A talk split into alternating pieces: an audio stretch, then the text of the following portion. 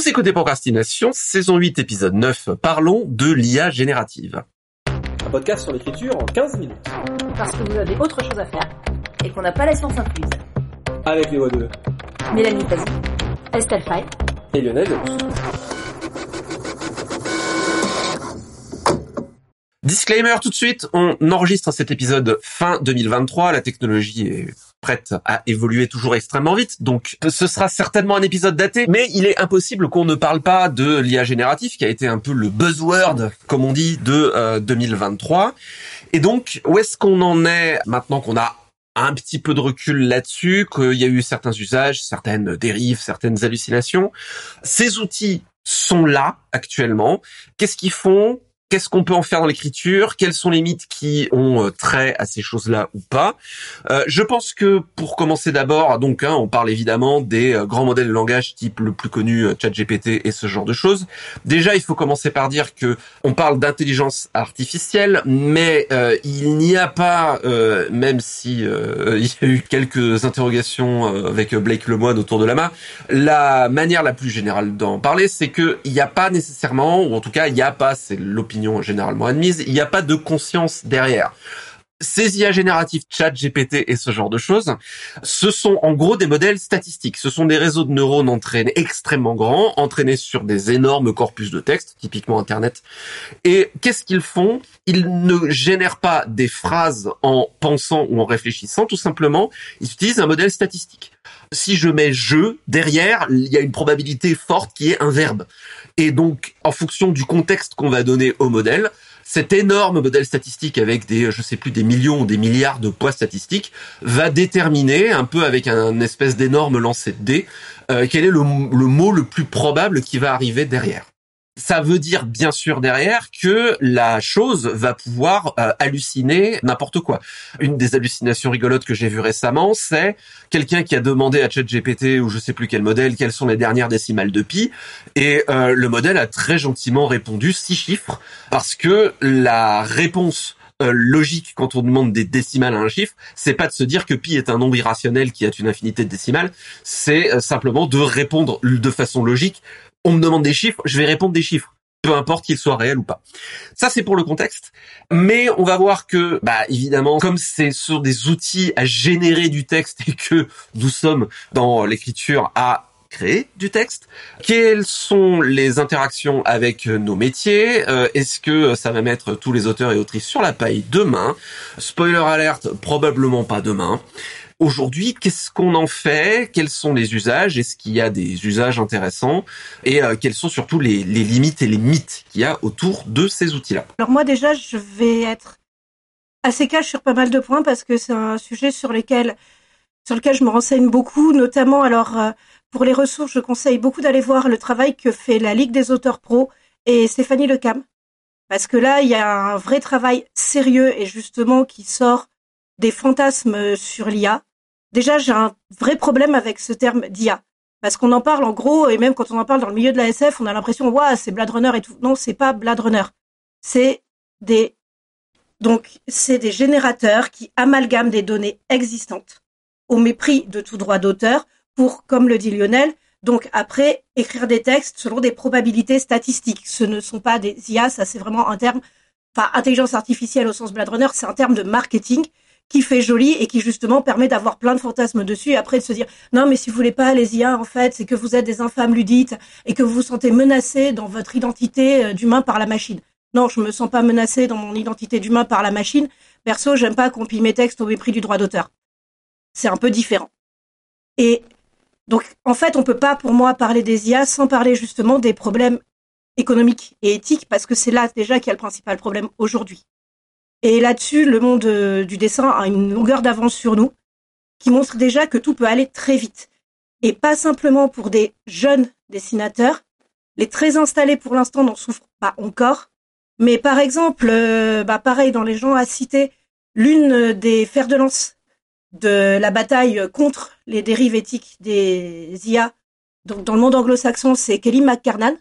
Kelly McCarnan, ça faisait dix ans qu'elle vivait de son art. C'est la première année où elle en vit pas. Et mine de rien, bah, quand on tape son nom maintenant sur Google, le la première image qui sort n'est pas d'elle. C'est une image générée par IA qui pompe d'ailleurs assez maladroitement son style. Donc ça, ce qu'il faut voir, c'est que ça arrive très vite. Il y a une couverture du monde aujourd'hui qui a été faite par une IA, euh, très moche d'ailleurs, du supplément du monde sur les Vikings.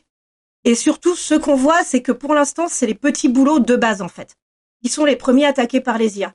Sauf que ces petits boulots de base, c'est tous les side geeks à côté qui permettent beaucoup aux jeunes, par exemple, de commencer à vivre de leur art, de commencer à faire leurs premières armes. Et si ces boulots-là sont demain plus accessibles parce qu'ils sont faits par des IA, encore une fois, qui est-ce qui a le droit de parler en fait? Parce que c'est quelque chose que je veux jamais oublier quand je parle d'art, quand je parle de littérature, ou même d'art en général en fait. C'est que la dimension économique, c'est pas simplement au bout les méchants auteurs ils veulent gagner leur vie quoi. C'est simplement demain qui économiquement aura les moyens de se permettre d'accorder du temps à la création. Et de fait, l'IA aujourd'hui, telle qu'elle est pensée, a ouvert une brèche énorme dans le droit d'auteur, qui fait que grosso modo, n'importe qui qui sait vaguement faire du lobbying auprès des gouvernements peut se servir dans toute la masse de textes existantes au mépris de toute régulation. Et après tout, on s'en fout après si les auteurs sont payés. Et par exemple aussi, euh, donc, mais ça, pareil, allez sur le site de la Ligue des auteurs pro, il y a la position de Bruxelles sur le sujet qui est très problématique, qui veut mettre en avant la notion d'opt-out, c'est-à-dire que les auteurs qui veulent pas qu'un générateur se serve de leur texte n'ont qu'à le dire. Sauf que, de fait, l'opt-out n'est pas aujourd'hui imposable aux plateformes d'IA et ne sera de toute manière jamais imposable parce que simplement il faudrait faire limite ce que ce qu'ont voulu bah, ce que les dessinateurs testent avant nous, c'est en gros que même les plateformes d'IA les plus éthiques avec des tonnes de guillemets demandent un opt-out sur chaque dessin. Limite nous faudrait qu'on fasse un opt-out sur je sais pas sur chaque phrase de texte et surtout en plus ça introduit un gros cheval de Troie dans le droit d'auteur qui est que pour l'instant, les seuls droits qu'on cède sur nos textes, c'est ceux qu'on a expressément cédés. On signe pour chaque droit qu'on cède. Un éditeur ne peut pas utiliser nos textes d'une manière à laquelle on n'a pas expressément consenti. Et amener avec les IA le principe d'opt-out dans le droit d'auteur, ça nie ce fondement même, en fait, du droit d'auteur. Et ça aussi, c'est hyper pernicieux. Donc, il y a beaucoup de problèmes qui se posent et qui se posent, bah, pas si lentement que ça. Parce que vraiment, les dessinateurs sont les premiers qu'ils voient arriver, notamment aux États-Unis, où les boîtes ont beaucoup moins de scrupules qu'en France. Ou en tout cas, moins de scrupules à le cacher. Donc, vraiment, ça arrive. Hein. Et ça arrive en plus soutenu par un discours anti-artiste que les dessinateurs sont les premiers à se payer. Mais si les IA, euh, type ChatGPT, donc euh, se démocratisent un peu plus, faut pas déconner, nous on est derrière. Et donc là, il faut vraiment voir ce qui est en train de se passer au niveau des artistes et se demander, nous, quand ça nous arrivera dessus, qu'est-ce qu'on fait et surtout qu'est-ce qu'on fait pour éviter que ça nous arrive. Parce que par exemple, il y a tout un discours de les artistes, c'est ça le privilégié, etc. Euh, quand on voit le niveau moyen, le niveau de vie moyen, aussi bien des illustrateurs, des auteurs, etc. dans le monde, non, on n'est pas des salles privilégiés. Hein. Mais c'est aussi tout ce discours-là qui accompagne les IA, qui est soutenu par des boîtes très puissantes, qui ont d'énormes moyens de communication et qui ont beaucoup de petits soldats. Donc ça, quand même, il faut vraiment faire attention à ça. Après, sur les usages purs de ChatGPT, bon, le premier usage, souvent, c'est il y a des gens qui essaient de l'utiliser pour un usage documentaire, ça ne marche absolument pas. Voire même, ça renforce des biais déjà existants. Parce que comme l'a dit Lionel, quand même, c'est des algorithmes derrière et que les algorithmes, bah, mine de rien, c'est des humains qui les créent avec des biais très humains. Ce qu'on a vu, par exemple, dans l'affaire des algorithmes, donc de la CAF, pour la recherche aux fraudeurs, ils cherchent des fraudeurs en priorité parmi les gens qui ont l'allocation adulte handicapé. Et enfin, il y a aussi quelque chose et ça, notamment, la charte aujourd'hui a amené quelque chose, la charte des auteurs a amené quelque chose que je trouve très important. Je pense qu'aujourd'hui, on ne peut plus faire l'impasse euh, du coût écologique de nos métiers. Et il faut quand même réfléchir à ça aussi. Et quand on voit, notamment, alors euh, là-dessus, si vous voulez un peu plus, il y a un article de Pierrick Marizal dans l'Humanité du 31, 31 novembre ben, 2023, comme c'est là qu'on enregistre, qui explique bien le coût qu'a mine de rien chaque ligne de texte générée sur ChatGPT. Alors certes, tout a un coût, même l'internet avec lequel on enregistre procrastination a un coût, mais ce qu'il y a, c'est pour moi, disons, c'est pas de dire demain on va retourner dans une caverne vivre à la bougie, mais est-ce que le coût que vaut ChatGPT de, par exemple, faire joujou pour créer sa fausse biographie avec ChatGPT et de dire waouh, c'est trop marrant ce qui sort, avec en plus tous les problèmes déjà éthiques et moraux qu'il y a derrière, est-ce qu'en plus le coût écologique de cette création avec beaucoup de guillemets est justifié? Aujourd'hui, je ne suis pas sûre. Sur le coup de ces trucs-là, d'ailleurs, les compagnies qui ont investi, enfin Microsoft perd quantité de fortune euh, pour l'instant. il y la- le consensus de plus en plus euh, dans la tech euh, éveillée, on va dire, c'est-à-dire pas X, globalement autour de ces trucs-là, c'est que de plus en plus les modèles de langage sont en train d'apparaître comme étant une solution à la recherche d'un problème. Puisqu'on est parti sur les euh, effets délétères, un des gros effets délétères qu'on voit, c'est la manière dont ces choses, ces systèmes s'alimentent eux-mêmes. C'est-à-dire que avec euh, le jeu, avec l'optimisation des moteurs de recherche, hein, le fameux SEO, Internet et les sites web sont de plus en plus pourris par des articles vides et creux générés par ces machines-là, ce qui rend Internet de plus en plus brouillon et illisible et euh, difficile à utiliser pour faire des recherches ou pour faire un, un usage euh, productif et intelligent, on va dire, notamment quand on fait des recherches documentaires, ce qui va certainement poser un problème à court terme d'usabilité tout simplement d'Internet pour essayer d'arriver à naviguer au-delà des euh, articles qui sont sur la page euh, première page de euh, moteur de recherche. Les dix vérités, la huitième va vous étonner, qui sont très très bien générées par. je veux dire, il y a eu un, exemple récent, je crois, d'un article généré par par modèle de langage sur le volleyball et l'article dit expressément le volleyball est un sport qu'il est difficile de pratiquer quand on n'a pas de ballon. Ok, super. C'était hyper utile. Dans le même genre aussi, euh, qui euh, m'a fait rire personnellement, qu'on m'a fait remonter, je vous annonce hein, que d'après euh, Bing, l'Australie n'existe pas, puisque Bing a recherché sur Internet et que les deux premiers sites web sur lesquels ils sont tombés, c'est des sites conspirationnistes. Donc, on est en train de polluer et de pourrir absolument euh, l'espace textuel public, ce qui peut poser une question. Moi, c'est mon mon, euh, mon petit espoir euh, de loin de mon petit bout de lorgnette euh, sur la valeur finalement du euh, contenu humain. J'ose espérer, mais c'est mon indécrottable optimisme, que le contenu humain va retrouver euh, peut-être en tout cas davantage de valeur que la soupe à la flotte générée par euh, ChatGPT et tous ces trucs-là va euh, nous donner soif pour euh, de la substance, de la consistance. Mais euh, très clairement, c'est dangereux. Et euh, comme tu l'as justement euh, dit Estelle, on a bien vu avec euh, la débâcle relire, je mettrai un lien parce que c'est trop long à récapituler, à quel point l'opt-out, ça marche extrêmement bien. Et bien entendu, on l'a vu aussi avec toutes les débâcles autour du piratage et du droit d'auteur et toutes les menaces qu'il y a eu concernant les artistes qui évidemment ne roulent pas sur l'or. Il y a évidemment toute une population de, euh, on appellerait aujourd'hui des crypto-bros, euh, ça n'existait pas encore à l'époque, mais qui sont absolument ravis de démonter hein, le euh, monopole des créateurs et créatrices qui sont, comme tu le dis, des privilégiés parce qu'ils font des trucs que les autres peuvent pas faire, alors que ça a jamais été la dialectique et que c'est pas l'idée, mais malheureusement, c'est ce discours extrêmement toxique qu'on retrouve baladé sur les réseaux et en ligne, évidemment dans des chambres d'écho, et Twix n'est pas la dernière là-dessus.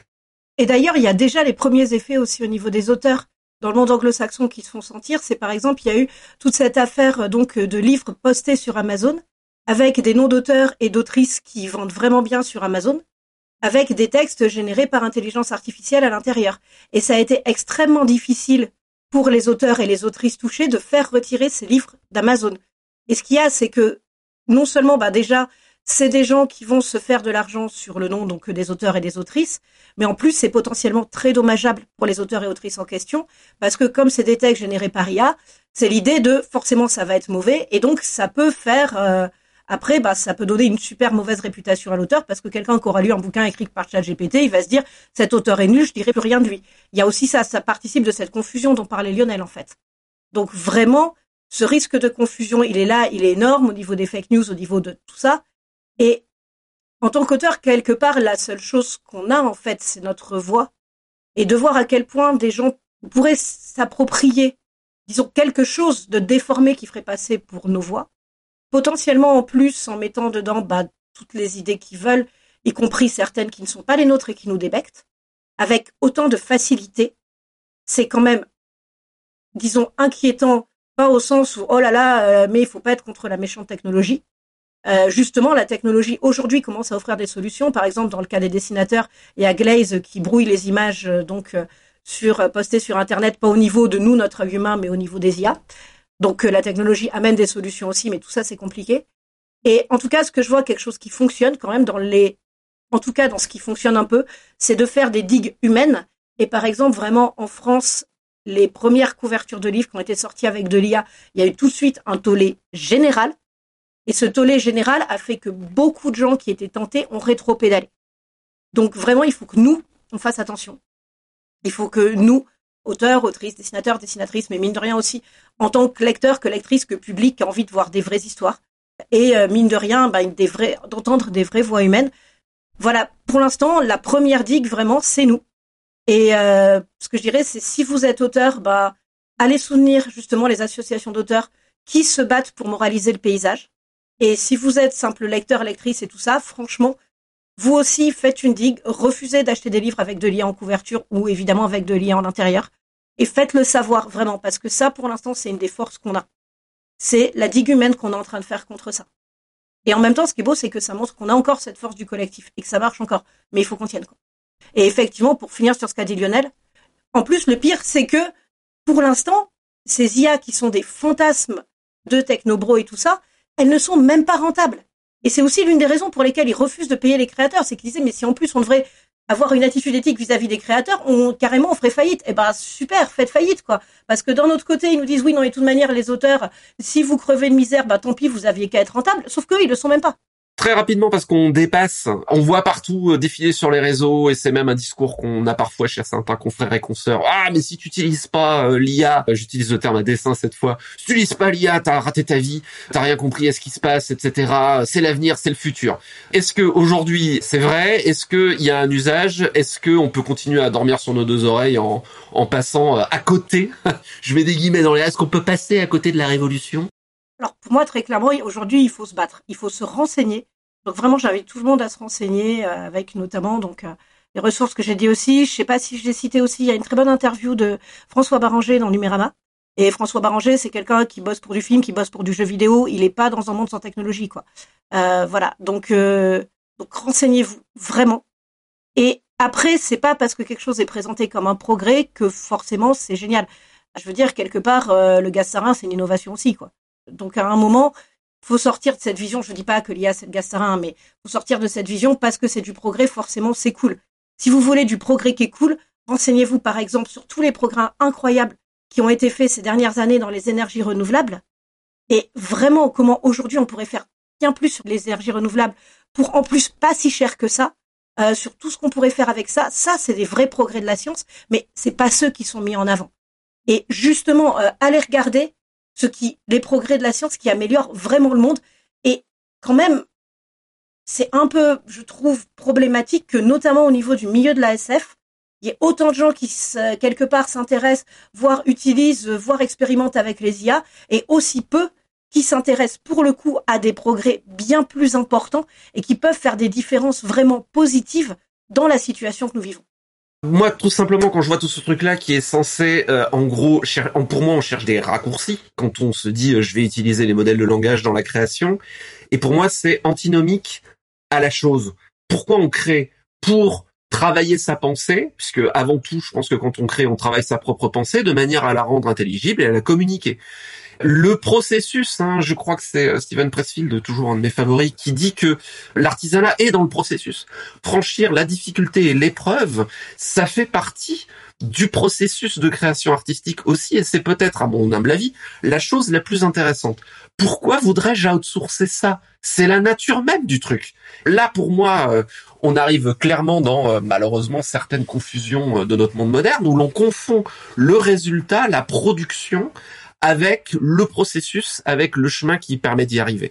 Écrire avec une machine qui va créer le truc, ça enlève tout l'intérêt. Il s'agit pas de produire, il s'agit de faire le chemin parvenant à la production.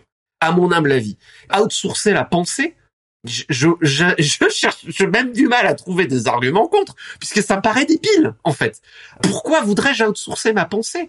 Tout l'intérêt, justement, bah, cette pensée, en fait. C'est un des bonheurs et des rôles et des choses importantes de ce métier, à la fois dans ce qu'il, alors là, pour le coup, évidemment, produit et donne à vendre et à lire, mais avant toute chose pour la personne. On fait ça parce que l'on a envie de faire ce chemin. Et si on n'a pas envie de faire ça, eh ben, euh, on n'est pas auteur, quoi. Désolé. L'auteur, l'autrice se reconnaît à son envie de malaxer la matière et d'arriver à produire quelque chose de personnel, pas dans euh, le nombre de chiffres vendus ou même dans la publication. C'est pas, c'est pas là, quoi. Donc, pourquoi est-ce que j'aurais envie d'outsourcer ça? Ça me, ça me dépasse. À 2000% d'accord avec Lionel. Merci.